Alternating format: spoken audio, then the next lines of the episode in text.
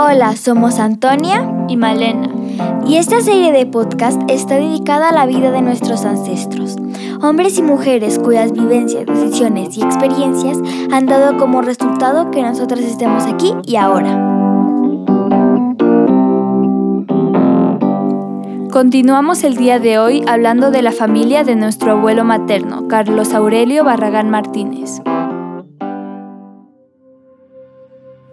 En este podcast vamos a contarles la historia de Andrés Martínez Rodríguez y Ana María Martínez Arenas, los abuelos maternos de nuestro abuelo. Son unos de nuestros tatarabuelos, los protagonistas de un amor prohibido con final feliz. Seguro recordarán la historia de los padres de Ana María, Rita Arenas y Antonio Martínez, la que encontró los tesoros y el que se fugó después de haber quemado su trapiche. Los padres de Andrés, Silvestre y Virginia, de los cuales les hablamos en el episodio 4, fueron personas de pocos recursos que lograron salir adelante con mucho trabajo y esfuerzo. Andrés, originario de Ocamonte, y Ana María, nacida en el Valle de San José, se conocieron gracias a la relación que tenían sus madres, eran comadres. Andrés quedó huérfano de padre a los siete años. Nuestro tatarabuelo fue negociante desde chiquito. Más adelante vamos a contarles al respecto. También trabajó durante un tiempo como obrero en un trapiche. Y con el dinero que fue ahorrando, poco a poco pudo convertirse en un emprendedor exitoso. Su negocio principal era el ganado, la panela y el café. Ana María, por su parte, venía de una familia adinerada que solo aceptaba matrimonios entre españoles. Su relación era inaceptable porque Andrés era mestizo y de pocos recursos, entonces decidieron casarse a escondidas. Andrés le pidió la mano al padre de su enamorada, pero fue rechazado porque según él no estaba a la altura de su hija. Las amigas de Ana María le ayudaron a coger sus trapitos e irse de casa, pero no podían casarse ahí mismo, porque la tradición dictaba que tenían que estar en silencio, o sea, no hablar con nadie durante dos semanas. En ese tiempo se fueron a la finca de la madre de Andrés, el Huacal. Ana María le ayudaba con los quehaceres de la casa a doña Virginia. El sacerdote al principio no quería casarles porque tenía miedo de la señora Rita, pero al final cedió. Después de casarse se fueron a vivir a una casita en una loma que Virginia le cedió en su misma finca.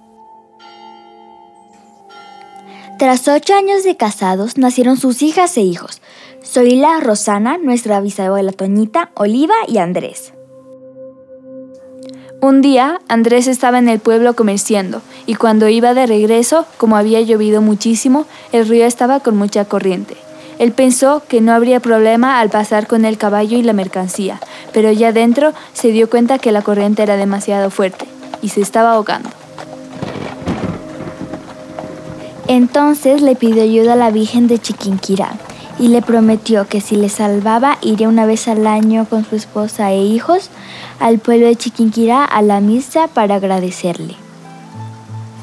En ese momento el agua los expulsó y los sacó volando y cuando recobró el sentido estaba en la orilla con su caballo parado a su lado esperándole. Cuando llegó a su casa le contó todo a su esposa y decidieron que se mudarían a otro lugar. Así fue como compraron la finca Peñuela, cerca de Suaita. El traslado fue arduo y difícil. El ganado lo llevaron todo el tiempo arriándolo. Fue un trayecto largo de varios días. Llevaron todas sus cosas al lomo de mula. Allí el negocio se amplió. Además del ganado y el café, cultivaban caña y producían panela. Les vamos a contar cómo se hacía la panela en la finca Peñuela. Primero se prensaba la caña en un molino llamado trapiche. De ahí se extraía el guarapo o jugo, el cual se filtraba y se pasaba unas enormes pailas de barro. El bagazo, o sea, los residuos, se usaban como combustible durante todo el proceso. En la primera paila se hacía un proceso para quitar las impurezas del jugo de la caña. Durante este tiempo estaba sometido a una alta temperatura y se le ponía un producto vegetal llamado balso que, al primer hervor, sacaba a la superficie los residuos que se iban retirando con un enorme cucharón. El guarapo se pasaba de una paila a otra para que se fuera evaporando y lo iban colando para terminar de sacar las impurezas. Así cuando llegaba a la última paila se había convertido en una miel muy espesa. Luego se le pasaba a una batea donde se mezclaba con una pala de madera para bajarle la temperatura y unificar la textura. Finalmente, esta miel, a través de un medidor, se colocaba en unos moldes de madera para que terminara de solidificarse. De ahí lo empacaban y lo vendían. Ana María era muy linda, de temperamento fuerte, bastante mandona. Tenía los ojos azules y el pelo castaño. Ella dedicó su vida a cuidar de la finca y de su familia. Tristemente murió de apendicitis siendo muy joven, en 1956. No llegó a los 60 años. Ahí terminó su historia de amor. Las mujeres de su época llevaban luchando mucho tiempo por sus derechos. En la Constitución de 1886 ni siquiera las consideraban ciudadanas. Solo lo eran los hombres con un oficio y mayores de 21 años. En la segunda década del siglo XX, en Colombia empezó la industrialización y las mujeres pudieron ir a trabajar a las fábricas. Eso sí, les pagaban mucho menos que a los hombres, a los cuales ya les pagaban poco, y las hacían trabajar más de 12 horas diarias. Eso les hizo darse cuenta de que podían suceder cambios. Empezaron a expresarse públicamente y a crear sindicatos de trabajadoras. Muchas mujeres se unieron, las de clases altas y bajas, y las de partidos políticos diferentes. Querían poder votar, pero también poder ser elegidas políticamente. También lucharon por condiciones de trabajo más igualitarias y adecuadas. Hicieron sus propias revistas y fueron a programas de radio para hacerse escuchar. Gracias a todas estas mujeres, las condiciones han cambiado para mejor. Tristemente Ana María pereció antes de que los grandes cambios sucedieran, pero fue testigo de toda esta lucha. Andrés nació el 27 de octubre de 1888. Desde que tenía 6 años, su papá le permitió tener un negocio de gallinas. Él vendía los huevos de las gallinas y fue teniendo bastante dinero.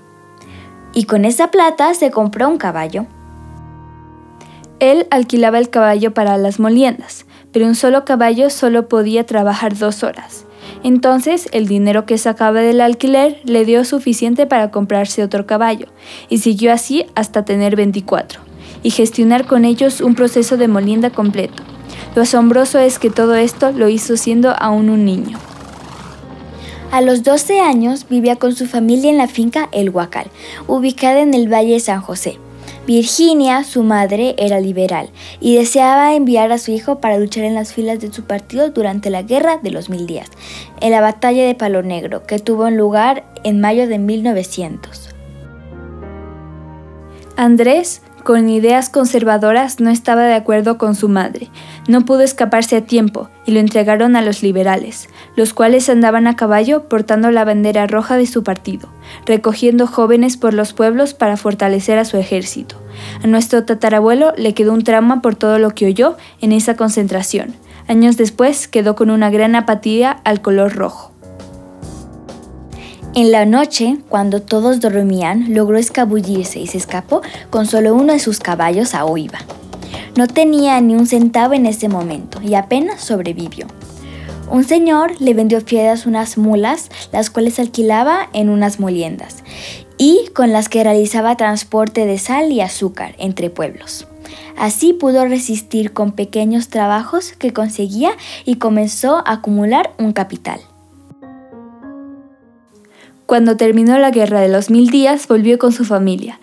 Todos en el pueblo lo recibieron como un héroe, porque pensaban que todo el tiempo que había estado ausente estuvo luchando en la guerra. Andrés no les corrigió su error.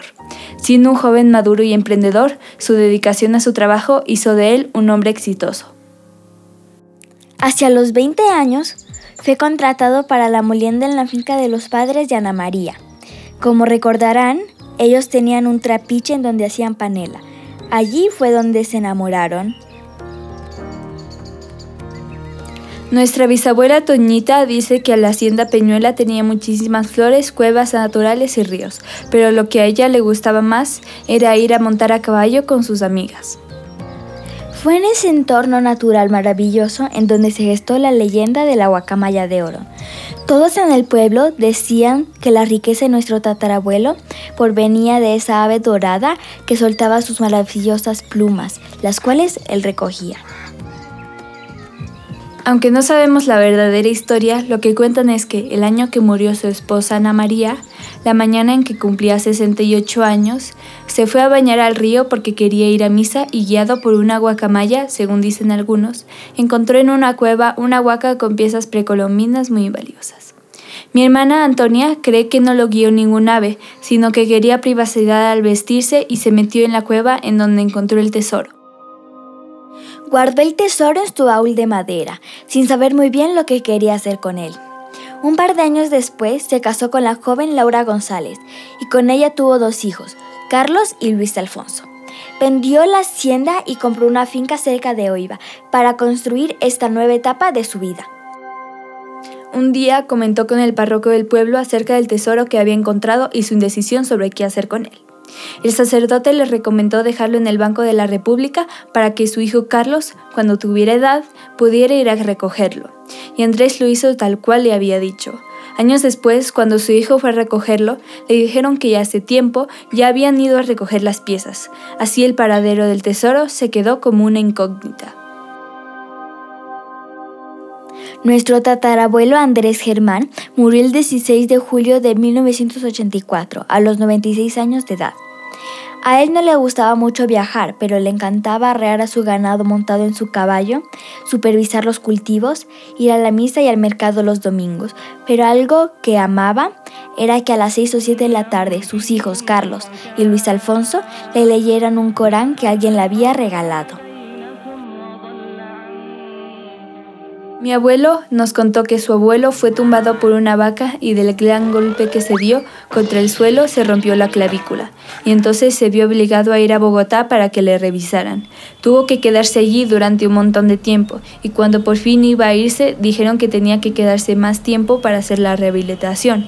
Pero como lo que le urgía hacer era ir a su finca, entonces se escapó y le dijo al curandero del pueblo si tenía algo para sanarle y el señor le dio un jugo de zanahoria que le curó y hasta el día de su muerte nunca tuvo ninguna molestia en esa zona.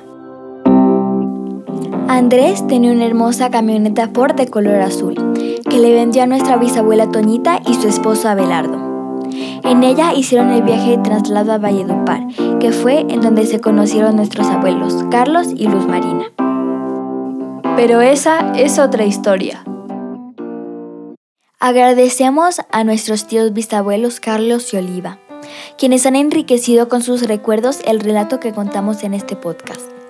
También a mamá abuelita Toñita, que sigue recordando con mucho amor los tiempos de Peñuela.